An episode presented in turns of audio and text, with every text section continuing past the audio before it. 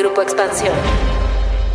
La frase popular todo depende del cristal con que se mire aplica muy bien en estos tiempos cuando queremos saber en dónde se encuentra la economía mexicana. No basta comparar un año con otro cuando venimos de una crisis generada por la pandemia. Hoy en Cuéntame de Economía platicamos sobre la importancia de leer los principales indicadores macroeconómicos para no hacer conclusiones incompletas que nos lleven a decisiones incorrectas. Cuéntame de economía. La actualidad de la vida económica de México y el mundo sin tanto rollo. Cuéntame de economía. Hola estimados escuchas, espero que la estén pasando muy bien y tengan toda la actitud para iniciar su día. El podcast de esta semana es especial porque está enfocado en comprender cómo se comparan los principales indicadores macroeconómicos en México. Así que si quieren ser los más truchos en esta materia, les sugiero que se queden con un servidor y con mi compañera Dainzú Patiño, periodista de economía de expansión MX y a quien quiero preguntarle si se ha percatado que en los últimos días ha habido indicadores con crecimientos de hasta dos dígitos. Hola Jiménez, ¿cómo estás? Hola Alex, pues fíjate que sí, y ya estaba yo muy emocionada, ya que como siempre estuve informándome e informando en expansión.mx Economía y vi que se espera que la actividad económica de México, por ejemplo, crezca 24%. Sí, escucharon bien, 24% en el mes de mayo y que la producción industrial se disparó 36% en abril. Ya por eso yo estaba súper emocionada pero de pronto caí que venimos de un año de crisis y en el que la mayoría de las actividades económicas estuvieron cerradas. Son cifras que en primera instancia nos indican un fuerte despegue de la economía luego de la crisis provocada por la pandemia de coronavirus y obviamente, pues ¿qué crees? Obviamente ya hay algunos políticos que han empezado a proclamar el fin de la crisis, pero yo creo que aún estamos aún lejos de salir de la crisis. Así es, Dainzú, pero antes de echar las campanas al vuelo, al ver estas cifras, en Cuéntame de Economía nos dimos a la tarea de investigar de qué se trata todo esto. Y si es verdad, como tú dices, que la peor crisis que enfrentó la economía mexicana en el 2020 ha quedado atrás. ¿Y qué crees? ¿Qué creen, por escuchas? Pues que no ya que estas cifras espectaculares que estamos y estaremos viendo en las siguientes semanas o meses tienen su origen a que se están comparando interanualmente, es decir, con el mismo periodo del año pasado. Ahora, recuerden que los meses de abril y mayo del 2020 fue cuando la economía cerró casi en su totalidad por los temores a la propagación del coronavirus. Pero bueno, dejémonos de choros y mejor escuchemos a Alejandro Saldaña, economista en jefe de Grupo Financiero B por Más, quien nos explica sobre estos repuntes tan fuertes en los indicadores macroeconómicos del país. Vamos a tener eh, distorsiones, ¿no? Por un tema totalmente atípico, ¿no? Que, tuvo lugar eh, sobre todo en abril y, mar, eh, y mayo de 2020, que fue que la economía se detuvo, gran parte de la actividad económica se detuvo por eh, por estos, estas medidas sanitarias para tratar de contener la propagación del virus. Se, se hizo una eh, discriminación entre actividades esenciales y no esenciales, e incluso algunas esenciales tuvieron algunas disrupciones. Entonces, vamos, si comparamos 2021 contra 2020, pues vamos a tener esta un poco atípica y vamos a ver exagerado. Así es, venimos de un año atípico y por ende vamos a seguir teniendo cifras atípicas. Y bueno, pues el tema está muy bueno, ¿no? Así que antes de continuar y conocer otro tipo de mediciones, ha llegado el momento de hacer un paréntesis. Paréntesis. Series, documentales, libros, películas, música, videos, exposiciones, foros y mucho más, pero siempre de economía. Hola, escuchas, espero se encuentren muy bien. Soy Pepe Ávila y en esta ocasión la recomendación tiene que ver con La industria del algodón, un documental que está en Prime Video y que explora todos los tejes y manejes detrás de la cadena de producción de este producto. Insumo utilizado para hacer ropa, material de curación, vestiduras de medios para la transportación e incluso aceite. Trabajo forzado que va contra los acuerdos mundiales en materia comercial, contaminación del agua, un bien vital para la vida y la economía, son parte de los temas que se abordan en este documental dirigido por Sandrine Rigaud, sacado a la luz en 2017. La investigación va tras la producción algodonera desde Asia Central hasta Bangladesh. Seguro que les hace pensar y reflexionar sobre sus compras de ropa, ¿no? El nombre del documental es La industria del algodón y está disponible en Prime Video. Y bueno, ustedes ya estarán pensando y preguntándose sobre cuál sería la mejor forma de comparar estos resultados. Y hay varias maneras, aunque cabe aclarar que ninguna es mejor que otra, sino que todas nos permiten tener un panorama más amplio sobre en dónde está la economía del país y cuál sería la tendencia para el cuarto y mediano plazos, por ejemplo, de la inflación, del PIB. Ahora, escuchen bien, no es lo mismo comparar marzo contra febrero de un mismo año porque en marzo, por ejemplo, irregularmente se celebran las vacaciones de Semana Santa y pues trae cambios porque pues obviamente se trabajan menos días o las actividades por ejemplo turísticas repuntan en algunos estados y entonces pues esto le pone variación al comportamiento de la actividad económica y del PIB, ¿no? Entonces tanto y también por el lado del gasto y también en la parte de producción de bienes y servicios. Y entonces justamente para tener una mejor lectura de estos años atípicos, de estos meses atípicos, lo que debemos revisar son las cifras ajustadas por estacionalidad, que regularmente son las que eliminan esos casos especiales y que afortunadamente el INEGI, el Instituto Nacional de Estadística y Geografía, las da a conocer en sus repartes quincenales, mensuales, anuales.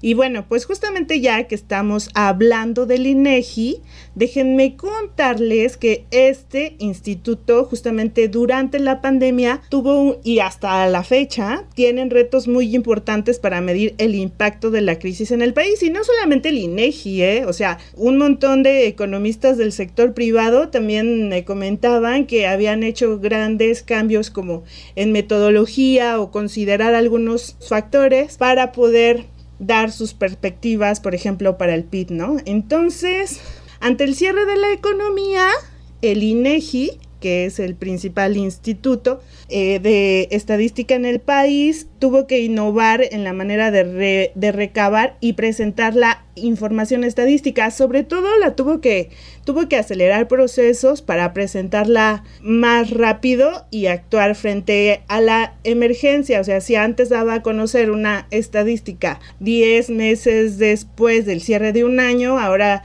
recortó los tiempos y aceleró procesos para poderla tener ya no 10 meses después, sino 6 meses o hasta 3 meses después. Entonces, ¿qué les parece si escuchamos a Julio Santaella, que es presidente del INEGI, y que nos cuenta y nos da detalles de cómo es que trabajó el INEGI generando nuevos indicadores para atender la crisis económica generada por la pandemia? Fue que le metimos turbo a un proyecto que ya teníamos en etapa de investigación y lo eh, pasamos ya a una línea de producción de estadística experimental, pero que inmediatamente se posicionó como uno de los más populares del INEGI. que es el que dimos a conocer en la semana pasada, que es el IOAE, Indicador Oportuno de Actividad económica. Este es un ejercicio que se llama de nowcasting. Correcto. Nowcasting significa que no estoy haciendo pronósticos porque ya es información que ya sucedió, es histórica, pero sí estoy eh, haciendo un cálculo estimado, preliminar, antes de que tenga yo la cifra definitiva. Entonces, el, el IOAE es un ejercicio de nowcasting del IGAE, y con eso, pues ahorita ya sabemos que este, se anticipa que en abril y mayo de este año, pues la actividad económica medida por el IGA esté creciendo entre el 21 y el 24% año a año, ¿no? Eso obviamente pues, se debe a la, al desplome, terrible. ¿Qué tal? Pues escuchas. Entonces, bueno, ya sabemos que se puede comparar año con año, mes con mes, pero otra manera de ver el trayecto de la economía que puede sernos útil es comparar las cifras actuales con el año previo a la pandemia, es decir, con el 2019, ya que así podemos ver más o menos cómo ha sido la evolución de la economía y ver en qué momento se podría recuperar todo el terreno que se perdió durante la crisis. Otro tipo de comparativa que podemos hacer es comparar las cifras que están, saliendo actualmente contra enero y febrero, pero de 2020, que es justo antes de que empezara la crisis y se cerrara la economía. Y tal y como lo mencionas, Jimens, no hay una comparativa mejor que otra, ya que todas son muy importantes. Alejandro Saldaña, economista en jefe de B por Más, nos dice o nos dijo que él trata de ver las distintas comparativas y no da una ponderación de que alguna sea menos efectiva. Simplemente van a ayudar a llegar a una conclusión un poco más robusta sobre el estado de la economía. Bueno, al ver todas esas comparativas podemos llegar a una conclusión actual o hasta este programa, que es eh, la economía mexicana sí se ha recuperado, pero aún está lejos de llegar a los niveles previos a la crisis, que como lo decíamos ahorita,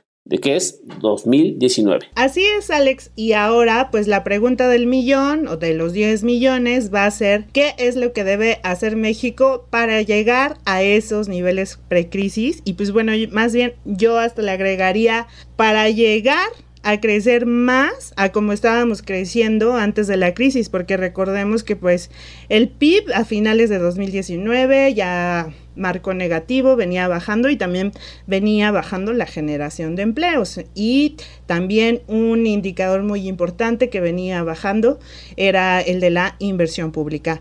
Eh, al respecto, nosotros le preguntamos a Héctor Magaña, quien es coordinador de análisis e investigación del Centro de Investigación en Economía y Negocios del Tecnológico de Monterrey, y esto fue lo que nos respondió. Eh, me parece que los próximos meses vamos a continuar viendo cifras positivas, pero eh, me parece de que, pues bueno, a, pesar de la magnitud que, que, van a presentar, como lo comentamos, pues todavía van a resultar insuficientes para eh, recuperar lo que se perdió durante 2019. Me parece de que de mantener una misma tendencia podríamos ya alcanzar cifras similares a los que teníamos previos a la pandemia hasta finales de 2024. Ahora, eh, ¿cómo podríamos dinamizar este, escenario? Eh, me parece de que aquí el punto clave eh, radica en la inversión en la inversión eh, tanto nacional como extranjera, porque eh, pues a medida de que nuestro país se vuelva más atractivo, de que genere una mayor eh, oportunidad para los inversionistas, pues esto se va a poder traducir en futuras fuentes de empleo y estas futuras fuentes de empleo pues también que sean bien remuneradas para que las personas puedan adquirir estos empleos y pues por lo mismo la remuneración de ellos les permite adquirir una mayor cantidad de bienes y servicios. ¿Qué tal el podcast chicos? ¿Se quedaron con dudas? No olviden enviarlas con el hashtag Cuéntame tus dudas. Y ahora vamos a responder el siguiente cuestionamiento. Acompáñenos.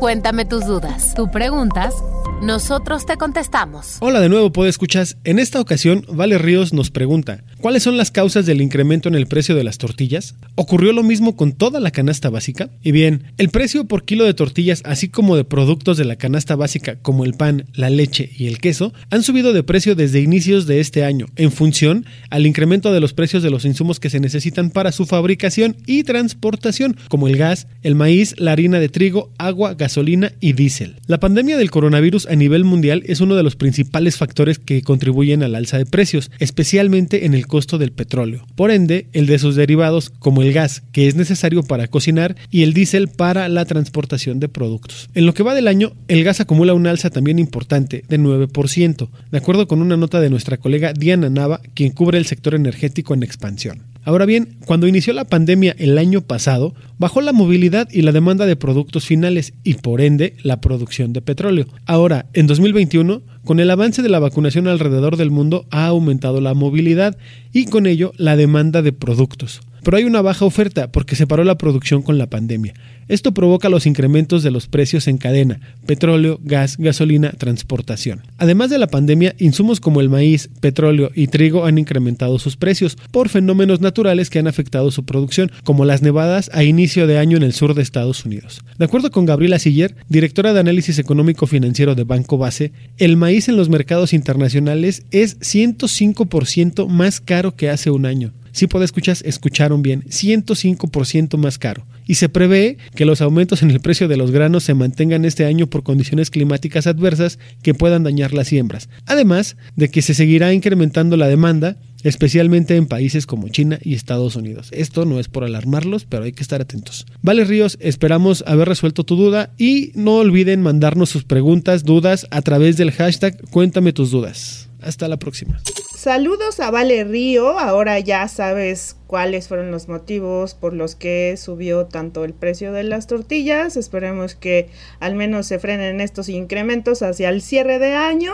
Y pues recuerden, pueden escuchas que si nos escuchan en Apple Podcast, pueden suscribirse al canal de Expansión y escuchar Cuéntame de Economía un día antes de su publicación regular, que es todos los lunes. Y también pueden escuchar la cápsula quincenal 3 minutos para tus finanzas a cargo de Juan Luis Luis Ordaz, quien es director de educación financiera de Citibanamex. Y recuerden que estos beneficios son exclusivos de todos aquellos que nos escuchen a través de Apple Podcast. Pues así es, estimados podescuchas, este podcast os ha terminado. Podéis ir en paz. Usted está debidamente informado. Cuídese mucho. Nos escuchamos pronto. Y recuerden, esto es Cuéntame de Economía. Cuéntame de Economía, un podcast de Grupo Expansión.